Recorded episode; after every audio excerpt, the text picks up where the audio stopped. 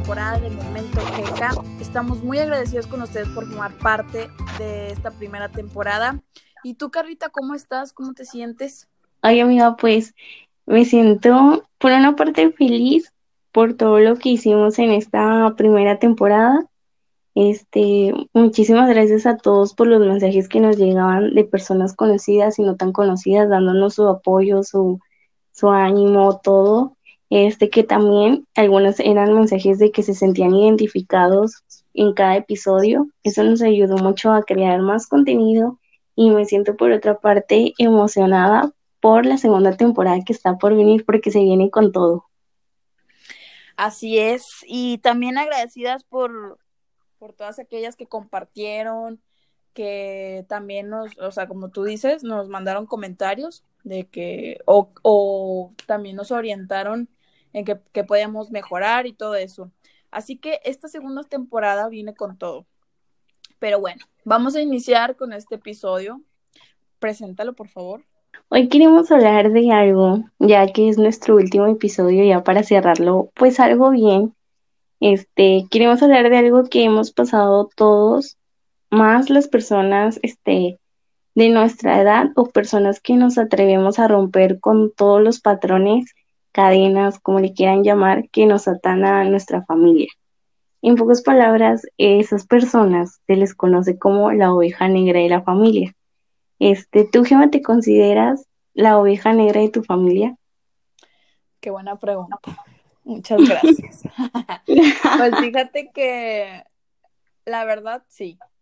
Sí me considero un poco la oveja negra, o bueno, más bien al principio, eh, cuando uno se empieza a conocer de que, pues, qué es lo que te gusta hacer, eh, qué es lo que te llama la atención, o sea, vamos a, vamos a regresar, vamos a regresar el tiempo, que es cuando uno se empieza a conocer cuando va, va a decidirse una carrera. Seamos realistas. Sí. Entonces, yo creo que fue en ese momento donde yo dije, soy una oveja negra de mi familia.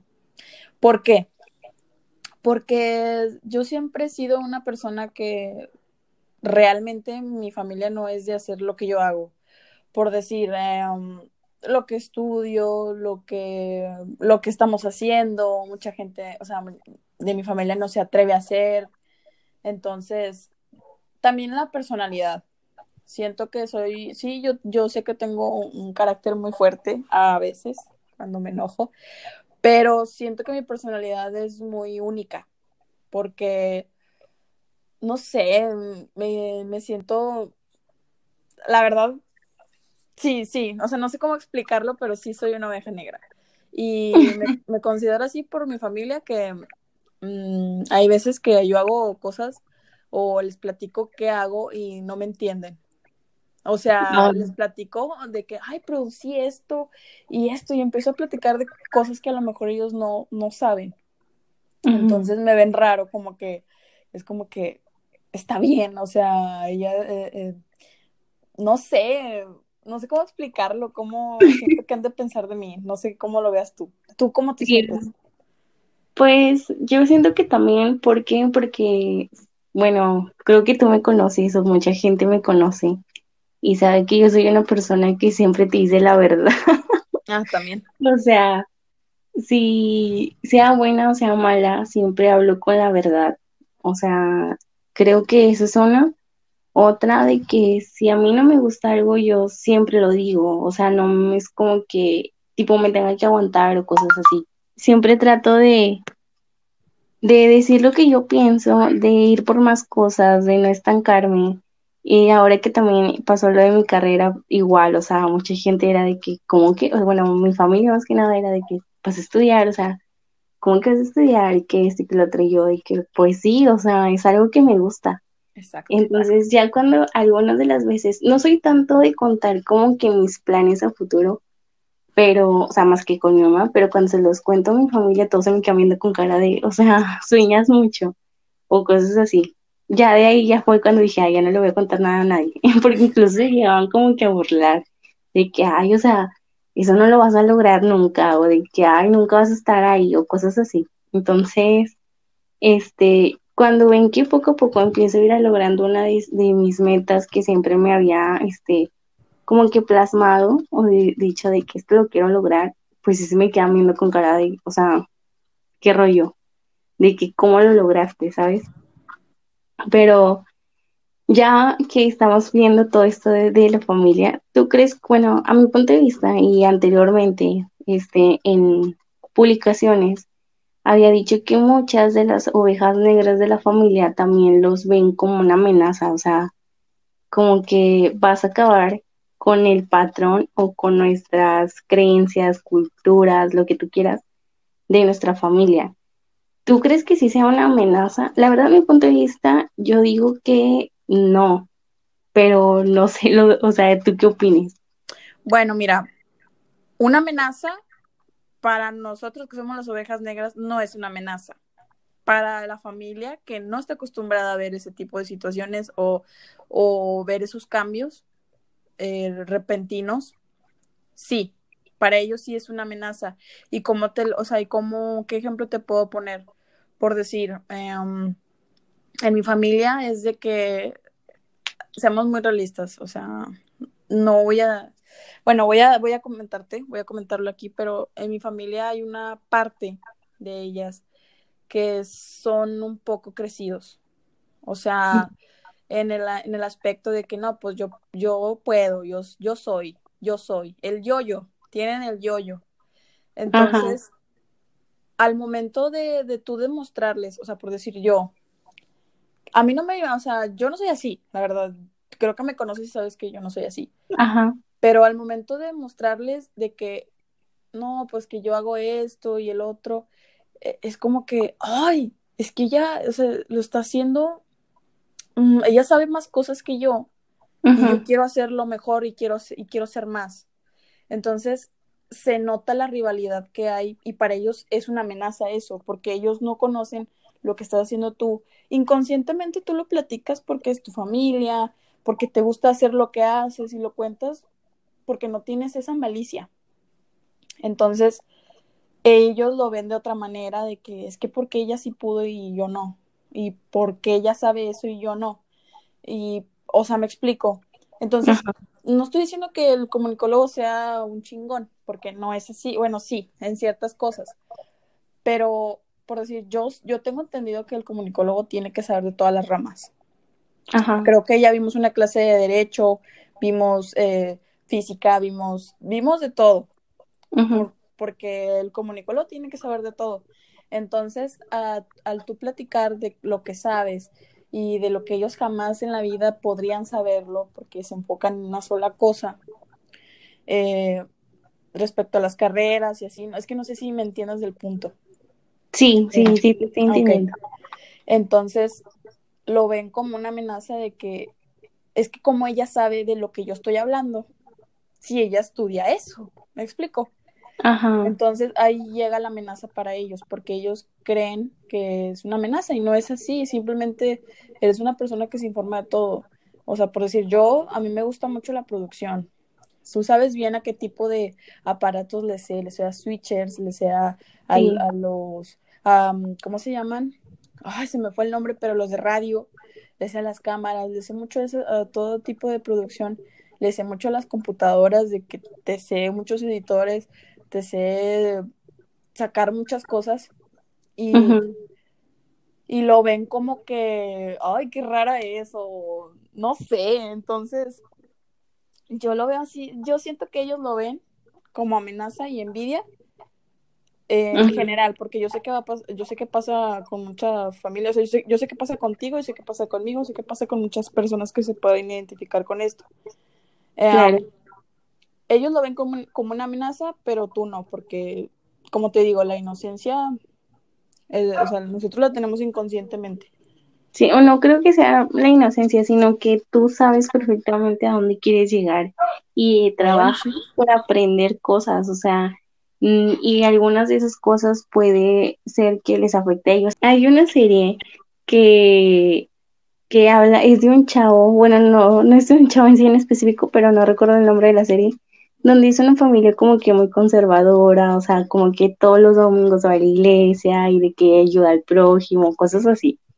Entonces el hijo de ellos sale este gay y él se empieza a vestir de que este de mujer, empieza a ir a pasarelas y cosas así. Entonces la familia es como que, o sea, tú no, nosotros no vamos a permitir que tú vengas a manchar el nombre o el apellido de nuestra familia. O sea, todo el legado que hemos este, hecho porque educaron a sus hijos como de que vas a ir los domingos ahí a la iglesia, vas a hacer esto, esas son tus actividades, tú te vas a dedicar a esto, o sea, los entrenaron a todos por igual, pero él fue el que sí se descarriló del, del rebaño. Y pues era la familia luchar contra la imagen de, o sea, contra él, para no afectar la imagen. Obviamente eso les llevó años a la familia de aceptarlo, de fueron a terapias y cosas así, para, para aceptar que pues él era el diferente, o sea, y no por eso, no por esa razón, iban a dejar de ser la familia que ellos habían formado. Y yo, yo siento que no tiene nada de malo ser una oveja negra, yo creo que está chido ser una oveja negra porque es como que la nueva, ¿cómo se dice? el nuevo ser. pues es que aprendes cosas y está chido tener a alguien así, porque, o sea, ya te sales de tu zona de confort y es bueno reconocerlo y apoyar y pues informarte, o sea, de que acercarte más a esa persona, no tanto hacerla rival, porque sí existe una cierta envidia en las familias. Ah, claro, o sea, en, en todos, yo creo. Le, es como una vez, este, eh, mi abuelito una vez lo dijo, la envidia siempre lo va a existir, va a existir. Entonces, eh, yo he pasado también por esas cosas donde yo digo, oye, me voy a poner, realmente yo siempre fui como que la, mm, bueno, no sé cómo decirlo, rara de mi familia porque todos me veían de que antes, negra. Ajá, antes me veían como de que, pues yo no, yo no trabajaba, o sea, vaya, me refiero de que antes de, de ser joven, o sea, cuando era niña, em, era muy floja, o sea, siempre jugaba con, con niños o era muy tosca, de que decía las cosas como son, nunca le, le tenía miedo a cosas, ¿sabes? Entonces, pues ellos se me quedaban viendo así como que, ay, o sea, esta va, va a terminar mal, o sea, de, de, yo creo que de esa manera lo veía. En cambio, los demás sí era como que les aplaudían sus logros de que, ay, o sea, tú vas por buen camino y que esto y que lo otro, así.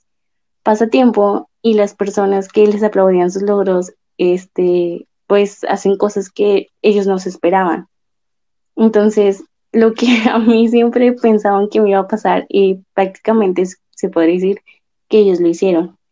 Y yo seguí con mi vida normal, o sea, estudié la preparatoria, la terminé, este, dije, quiero estudiar la licenciatura, no sé cómo lo hice, pero la acabé, o sea, y así, ahorita tengo como que más cosas de mi mente que hacer. Entonces, siento que de una u otra manera, pues sí, sí va a existir como que esa envidia de que hay, o sea, fíjate de, de dónde viene ella y todo lo que ha logrado, y yo que era mejor que ella, no he logrado nada, ¿sabes? Sí, fíjate que desde chiquito te das cuenta de todo eso. ¿Y quién va a ser el, el por así decirlo, el chingón.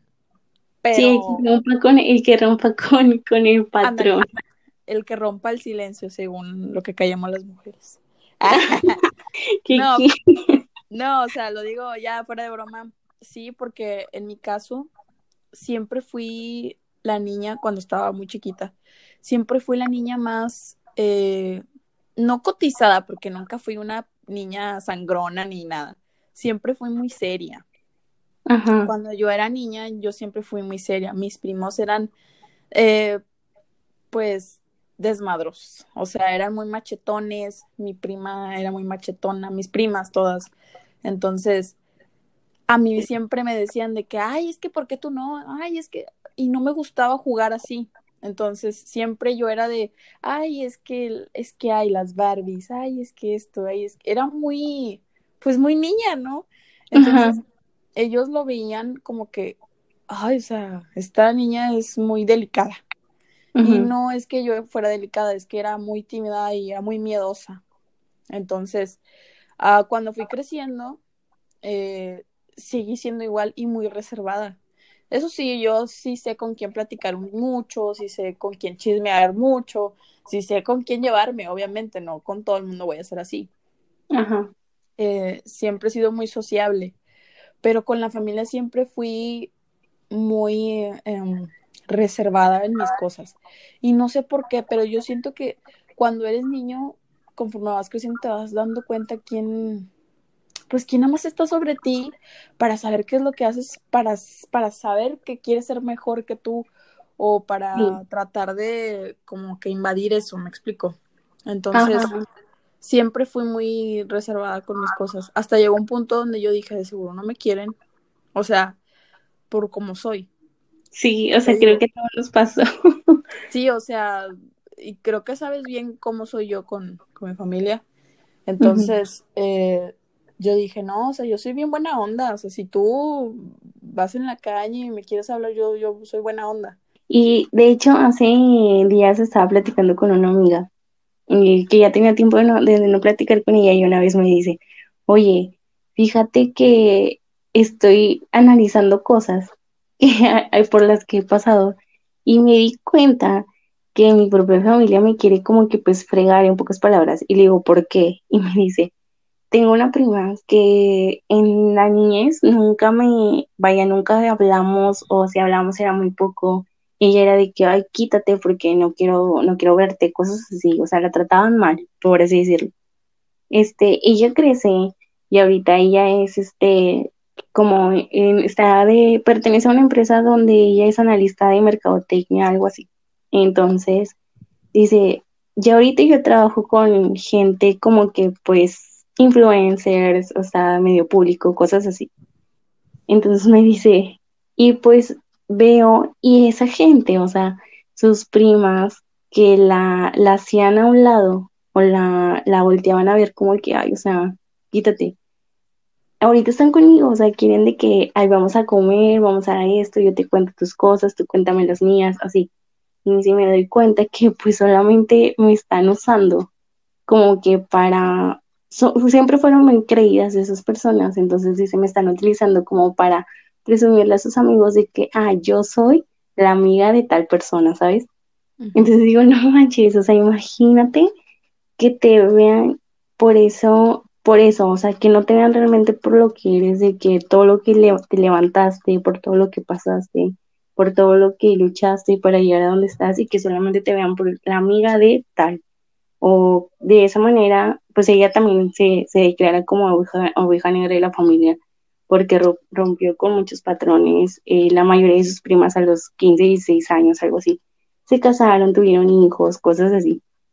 Y ella no, ella sigue independiente, tiene 24, 25 años ahorita, y ahorita ella sigue independiente, o sea, no, no está dependiendo de alguien, trabaja siempre, se la pasa de viajes y así, pero pues los primos a las primas es como que, ay, vente, vamos a hacer esto. O sea, quieren como que tumbarla o quieren hacer que ella se vuelva igual que ellas. Existe mucha gente así, o sea, es una rivalidad.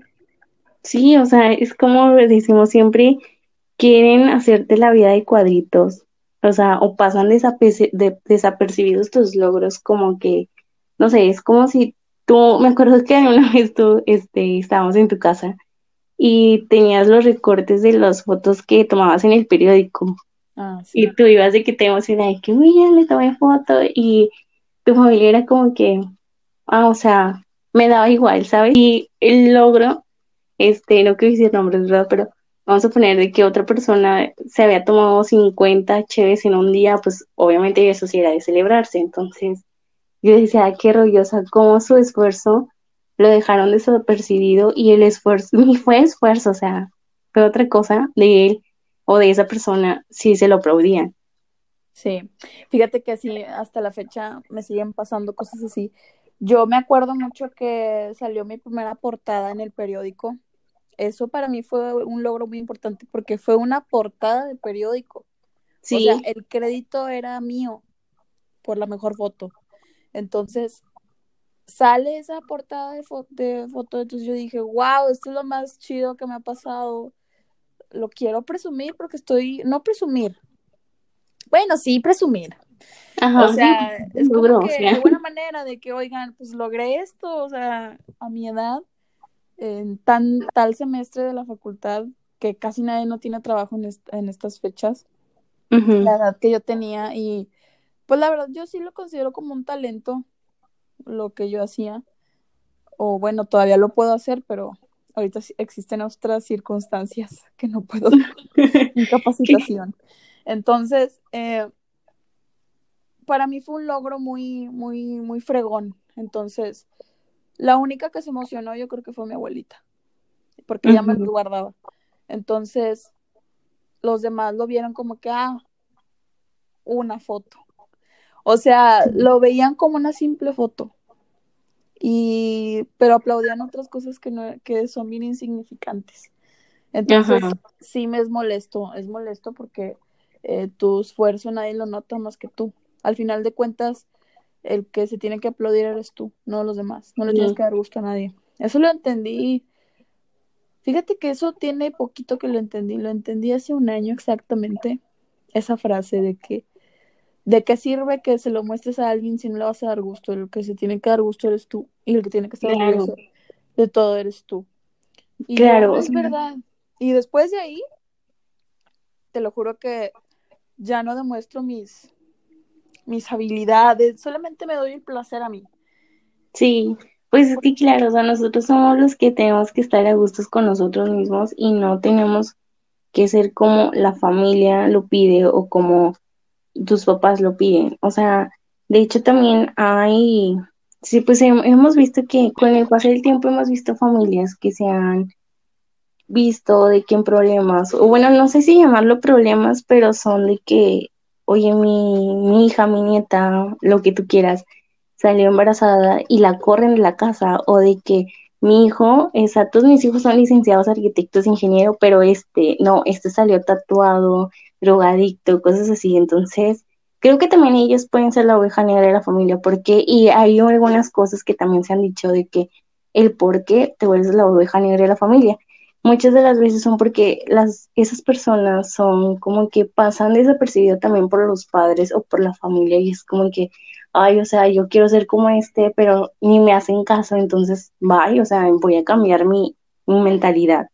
Y es donde tú empiezas a ser la oveja negra de la familia. Y es donde ahí ellos ya voltean a verte como que, o sea, qué rollo, en qué momento te descarrilaste. Y es como que empiezan de que a ver, de que, oye, esto ya es una amenaza, o sea, ya estás terminando con, con nuestra cultura, con nuestras creencias, ya tienes otras mentalidades. O sea, por ejemplo, yo soy mucho de que apoyo a las personas. O sea, realmente yo nunca me he fijado por el estado este, social de una persona. O sea, siempre soy como que todos somos iguales y todos tenemos las capacidades para lograr lo que queremos. O sea, si tú quieres ser, no sé, millonario, tú puedes hacerlo. O sea, mientras tú trabajes, tú te arriesgues, lo puedes hacer. Pero lo que sí me molesta es de que la gente que pues sí, es envidia, yo sé que es envidia, o sea, de que, ay, o sea, no manches, o sea, ¿cómo este va a ganar más que yo? Tú no sabes por todo lo que él pasó para lograr estar donde está, o sea, a lo mejor él pasó hambre, a lo mejor él inició como tú, o sea, en una casa simple, o sea, sin carro, no sé, cosas así. Y ahorita ya todo lo que tiene, tiene una empresa, tiene un carro, hasta miles de carros, tiene varias casas, propiedades así y tú te sigues quejando en vez de trabajar. O sea, a mí es lo que me molesta. Y mi familia, algunas son ese tipo de personas.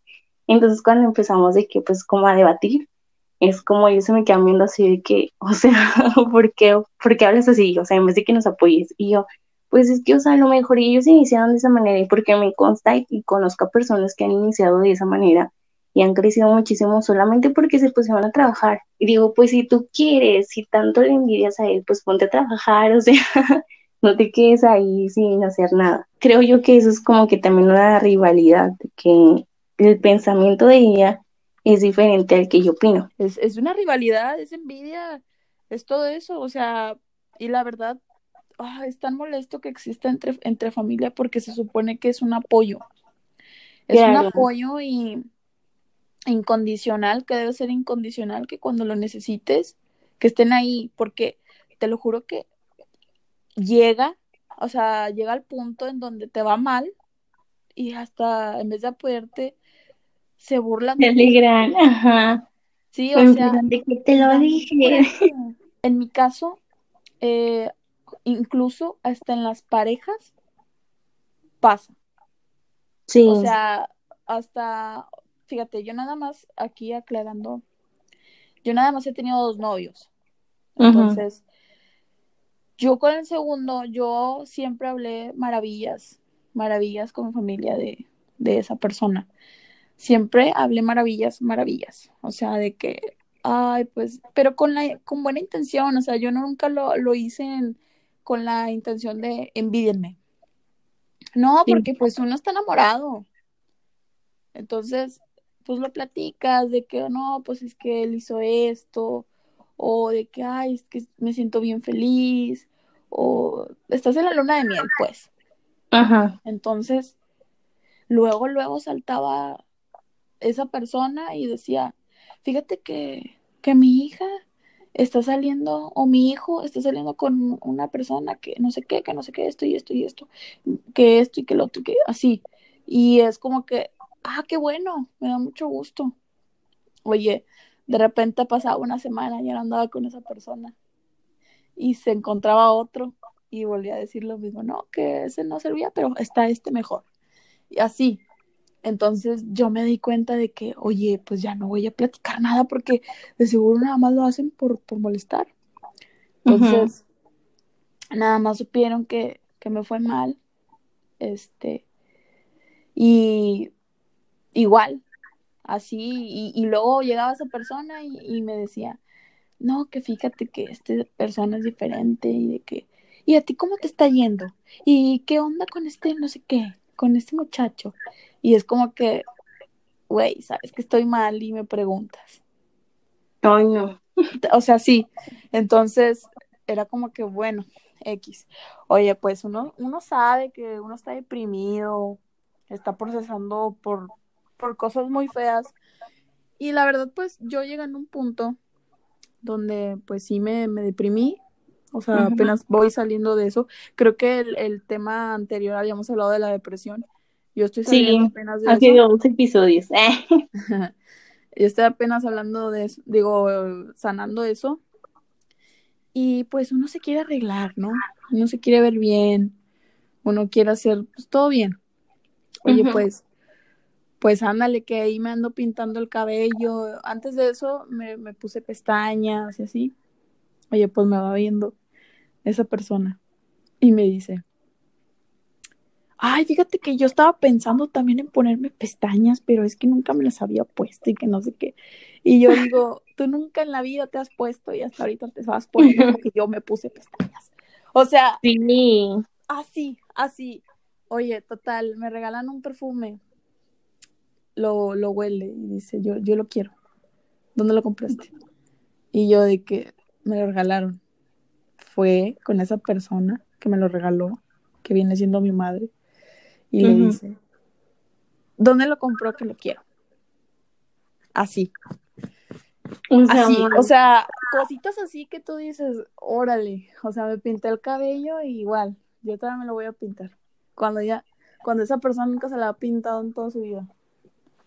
Cositas así que tú dices, wow, o sea, esto es, no sé si sea rivalidad o sea para molestar o no sé, no sé, ¿qué piensas tú?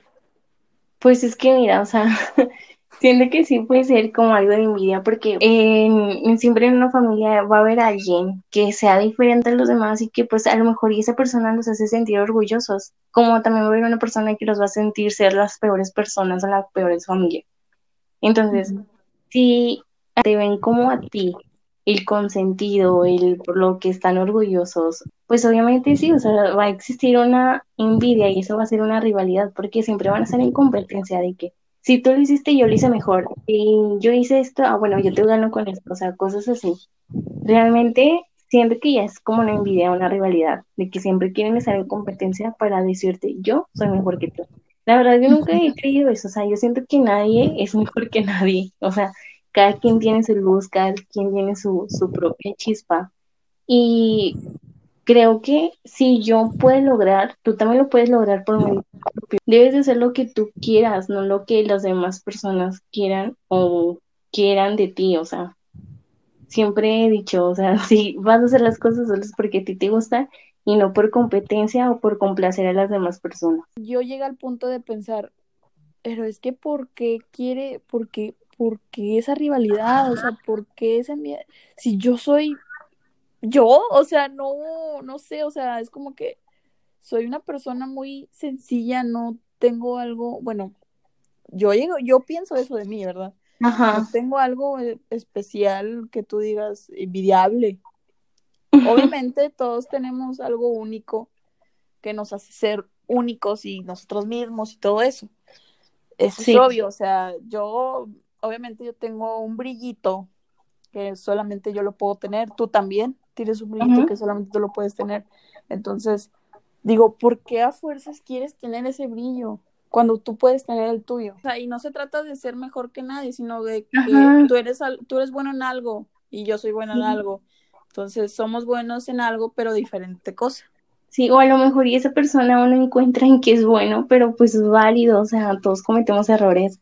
Y al igual y nos podemos apoyar entre todos de que a ver qué te gusta, qué te puedo ayudar, o sea, para que tú también seas, o sea, pero bueno, no perfecto porque nadie es perfecto, pero que sí tengas tu propio brillo, porque hay personas que, que siempre quieren apagarte, como, bueno, no quiero decir, eh, pero vamos a poner un ejemplo de que el brillo que tienes tú es por todo lo que has logrado y viene otra nada más porque su esposo, no sé, vamos a decir que alguien la mantuvo, se ganó la lotería, X cosa, y ya por eso ella es mejor que tú. Pero realmente a lo mejor y ella se considera así, pero otras personas van a decir no. Yo sigo sien- viéndola mejor o admirándome o aplaudiendo lo que ella hizo. ¿Por qué? Porque ella lo logró desde pequeña, o sea, ella trabajó para obtener lo que tiene y no solamente esperó que un milagro le cayera del cielo, ¿sabes? Este, Claro. entonces yo creo que sí hay rivalidad. Ay, ya inició la alarma. Bueno, buen mira, sí, como hoy todos sabemos en México, hoy es el Día de la Independencia. Así que te voy a platicar un poquito de, de cómo pasó esto que yo creo que todos nos lo sabemos desde la secundaria. Refrescame esto, por favor. Fíjate, la madrugada del 16 de septiembre de 1810, el cura don Miguel Hidalgo y Costilla convocó al, pue- al pueblo de Dolores Hidalgo, por eso se llama el grito de Dolores, Dolores Hidalgo, a través del repique de las campanas de su iglesia a levantarse en armas en contra del dominio de los españoles. El periodo de nuestra pues historia conocida como Guerra de la Independencia empieza este, la madrugada del 16 de septiembre de 1810 cuando pues el padre Miguel Hidalgo da el llamado el grito de Dolores, que fue lo que te comentaba ahorita, y termina el 27 de septiembre de 1821, o sea, 11 años después, con la entrada triunfal del ejército trigarante, encabezado por Agustín de Iturbide y Vicente Guerrero, una jubilosa Ciudad de México.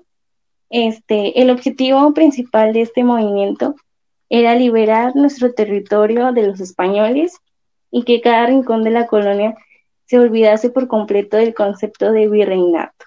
Fíjate nada más lo que pasó un 16 de septiembre de 1810. Ajá. Viva México. Claro, que ayer muchos sup- supongo que agarraron de que la fiesta y hoy todavía le siguen. Sí, feliz, feliz 16 de septiembre a todos los que nos están sintonizando. Eh, y pues espero que se la haya pasado excelente en esta fecha, en esta hermosa fecha que, que nos demu bueno, cada quien demuestra que estamos orgullosos de ser mexicanos. Lo sigue festejando, yo creo, o sea, lo festeja a su manera, ya sea juntándose con su familia, con sus amigos, incluso solos, este, tomando, no tomando, haciendo antojitos mexicanos o cosas así. Pero bueno, prosigamos en lo que estamos. Sí, porque esto está bueno, el chisme está bueno. Claro, o sea, ustedes pónganos en donde hay chisme y nombre, nosotras no nos callamos. ¿eh? bueno, mira, este, hay algo que, que yo me, pre me pregunto y de hecho estaba investigando de cuáles son los pros y los contras de ser la oveja negra. a mi punto de vista, yo creo que los pros es, si tu familia es tóxica, es decir, tu familia siempre tuvo una mentalidad cerrada, eh, machista, cosas así, pues el pro es de que si tú saliste diferente, obviamente tus hijos van a tener otra mentalidad y pueden cambiar el futuro. O sea, yo siempre he dicho, hay una mente, en tu familia siempre va a haber alguien que va a tener una mente mejor, o bueno, no una mente mejor, una mejor manera de pensar, y esa manera de pensar puede que traiga frutos en un futuro para todos, no solamente para ti, sino para todos.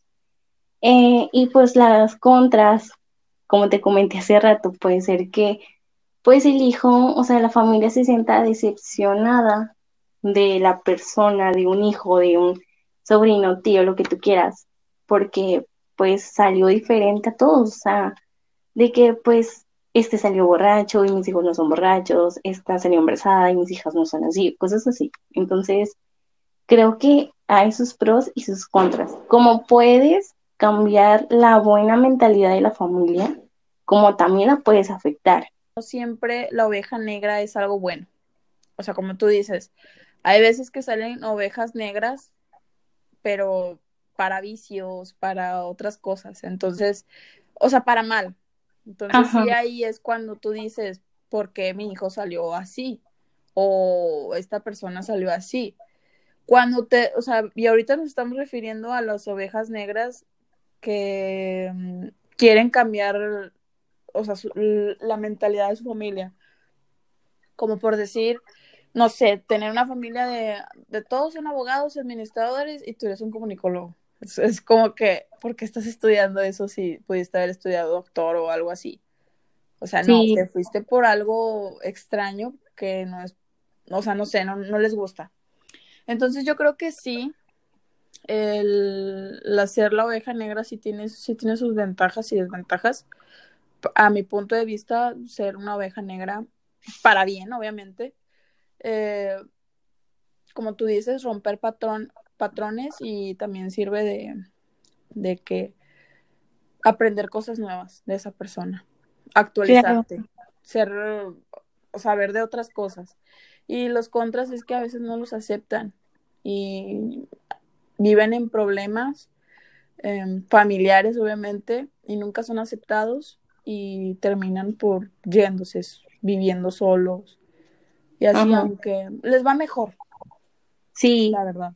Ya ahorita que Ajá, ya ahorita que tocaste ese tema de, de que acepten, eh, creo que todos nos, hemos preguntado el cómo voy a aceptar que yo soy la oveja negra de la familia o cómo mi familia me acepta. Yo creo que lo principal, o sea, como siempre lo hemos venido diciendo desde el inicio del programa, es que tú te aceptes, o sea, independientemente de, si tu familia te acepta o no, si es la oveja negra de la familia que te ven como bicho raro, o sea, mm, creo que eso viene valiendo cacahuate. Lo importante es que tú te aceptes y te sientes orgullosa de lo que eres. O sea, es como yo siempre me lo he dicho, o sea, y no es porque tengo un ego realmente alto, pero si a mí me llegan a preguntar que si yo estoy orgullosa de mí, claro, o sea, yo he logrado cosas que nadie, o sea, bueno, me refiero de mi familia, que de mi familia no han logrado, he peleado por sueños que gente de mi familia o amigos tampoco lo ha hecho, este, veo más a un futuro, o sea, mí, no acepto cosas como pues violencia o cosas así que a lo mejor y mis ancestros este, aceptaron yo tengo otra mentalidad de apoyar a la gente y no criticarla, o sea, cosas así. Entonces, creo que yo, o sea, yo sí soy la oveja negra de la familia, pero yo me siento orgullosa de serlo. Sí, yo, yo también. Soy una persona que, por algo yo creo que me llevo con Carlita. Entonces, sí. yo también soy una persona muy similar a, a, Carlita en ese sentido de que no me gusta juzgar a las personas. O sea, si tú tomaste una decisión y me la quieres contar, yo te voy a apoyar, aunque sea buena o mala. Obviamente te voy a dar mi punto de vista de que si es malo, te voy a decir, oye, pues no me parece que lo hagas por esto y esto, pero pues si tú lo quieres hacer está bien, yo te apoyo, no te voy a juzgar. Entonces, porque se siente feo que, quieras hacer algo y, y nadie, nadie te, apoye, o sea, apoyo moral. Ajá. Entonces, porque yo ya lo viví. Y aunque, aunque te vayas a equivocar, es algo que se tiene que experimentar tarde o temprano. Entonces, si tú ocupas algún consejo o algo, aquí estoy yo y Carlita. No vamos a juzgar a nadie, nunca, nunca ha sido nuestra intención. Y a mí me molesta la gente que juzga. Me molesta muchísimo. Entonces, bueno, yo respeto mucho los puntos de vista. También cuando juzgan a alguien, digo, bueno, no me voy a meter con él porque también lo estaría juzgando. Entonces, como que, pues no le digo nada. Sí, aparte, eh, como siempre hemos dicho, yo creo que eh, vas a sentar cabeza o vas a aprender si tú mismo vives esa experiencia, o sea, a lo mejor y como decimos, puede ser algo malo, pero pues bueno, va, o sea, te apoyo y si te llegas a caer aquí estoy, o cosas así.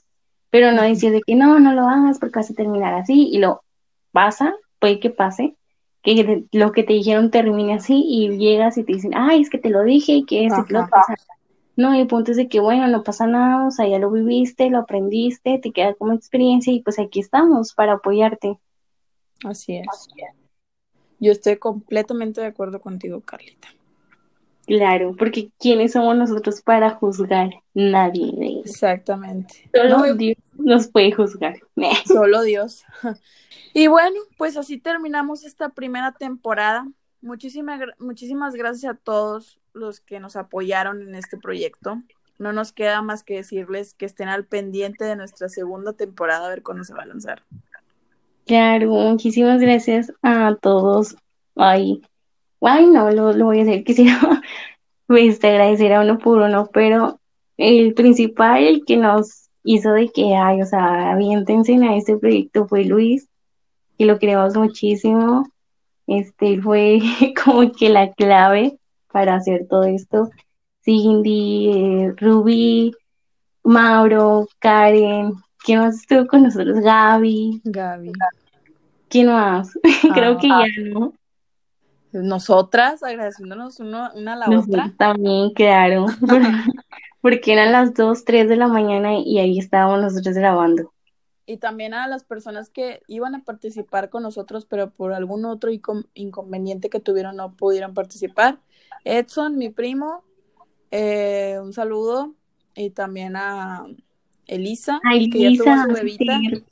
Ay, Elisa, teníamos algo muy bueno con ella, pero pues ya ahorita ya es mamá. no le queremos quitar su, su tiempo este, para que también ella cuide a su bebé. Sí, le mandamos un saludo a su bebita Mili y a ella también. Felicidades por ser madre. Y pues ya, ¿verdad? Son todos los que... Sí, creo que son todos los que participaron. creo yo. Y muchas gracias al apoyo de todas las personas que estuvieron compartiendo. Eh, también los invitados. Y también le mando un, saludo a Carol. se llama Carol. Entonces, ella también estuvo compartiendo. Sí, ella era nuestra principal fan, yo creo. Sí, le mandamos un saludo a ella también. Y pues a todos. Ay, también, o sea, no sé si nos escucha o no, pero yo creo que sí, porque en una vez nos dijo que gracias a nosotras, nosotros le inspiramos para él poder hacer su podcast, que es la nuestro amigo Peter. O sea, muchísimas gracias. Y pues felicidades porque él también está lanzando un podcast. Ah, para que también lo siga. Sí, para que también, la verdad, no sé si lo tenga redes sociales, no sé, porque siempre veo que lo publica en su perfil. Pero, o sea, para que que lo sigan o lo escuchen, creo que está en Spotify. Así es, y bueno, nosotros nos retiramos. Muchas gracias a todos. Y que estén al pendiente. Ah, que no, las redes sociales. que ah, nos vean. Momento GK oficial de en Facebook y en Instagram. Sí, que estén al pendiente de, de lo que sigue. Porque estamos tratando de hacer lo mejor posible para que todos aprendan un poco. O sea, yo sé que todos tenemos las mismas dudas, que a lo mejor y nadie se atreve a contarlo con familia, con papás, con este hermanos, primos, lo que quieras. Pero a nosotros nos pasó lo mismo y por eso estamos haciendo este espacio para apoyar a toda esa gente que alguna vez tuvo algunas dudas, que no sabe qué hacer con su vida. Nosotros tampoco, ¿verdad? Pero de aquí ya nos vamos como que o dando ideas. ¿Vale? simplemente que quiera ser escuchado. Exacto, o sea, porque pues ahí ahorita con todo esto de, de lo que estamos viviendo, pues creo que sería como una distracción tantito enfocarte en otras cosas, escuchar otras opiniones, este, experiencias y por eso nosotros decidimos hacer este espacio. Así es. Y bueno, nos despedimos otra vez. Muchas gracias. Sí, bye. Gracias a todos.